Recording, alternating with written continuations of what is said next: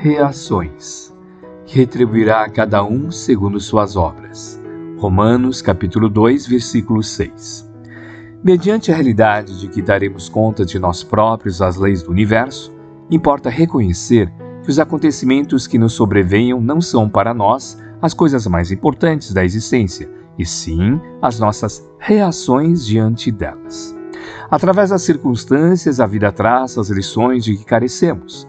À vista disso, na sucessão dos dias sempre renovados, somos impelidos aos testemunhos de nosso aproveitamento dos valores recebidos na fase da encarnação.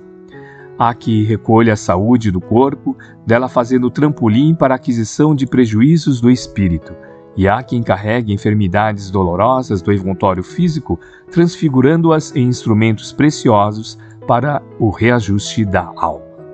Vemos quem desfruta os benefícios de imensa fortuna material, cavando com eles a fossa de sofrimento a que se arrojam, e encontramos aqueles outros que se prendem a pesados laços de penúria, metaformoseando-os em recursos de acesso à prosperidade.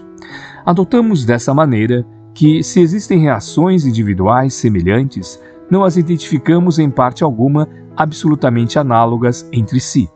Em face do problema, considera de quando em quando a própria estrada percorrida. Que fazes dos sucessos e dos insucessos que te interessam a personalidade? Que realiza com reconforto? Como ages à frente da colaboração dos amigos e da hostilidade dos inimigos? em que transforma aquilo que és, o que tens, o que recebes, o que sabes e o que desfrutas.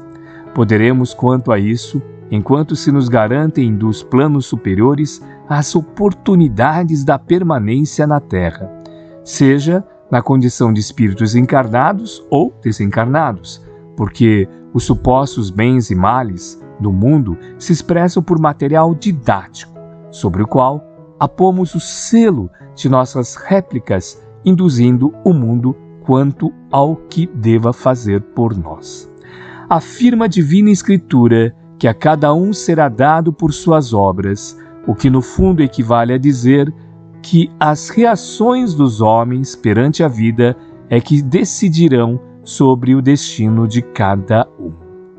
Emmanuel, psicografia de Francisco Cândido Xavier, obra Reformador, setembro de 1968, página 206.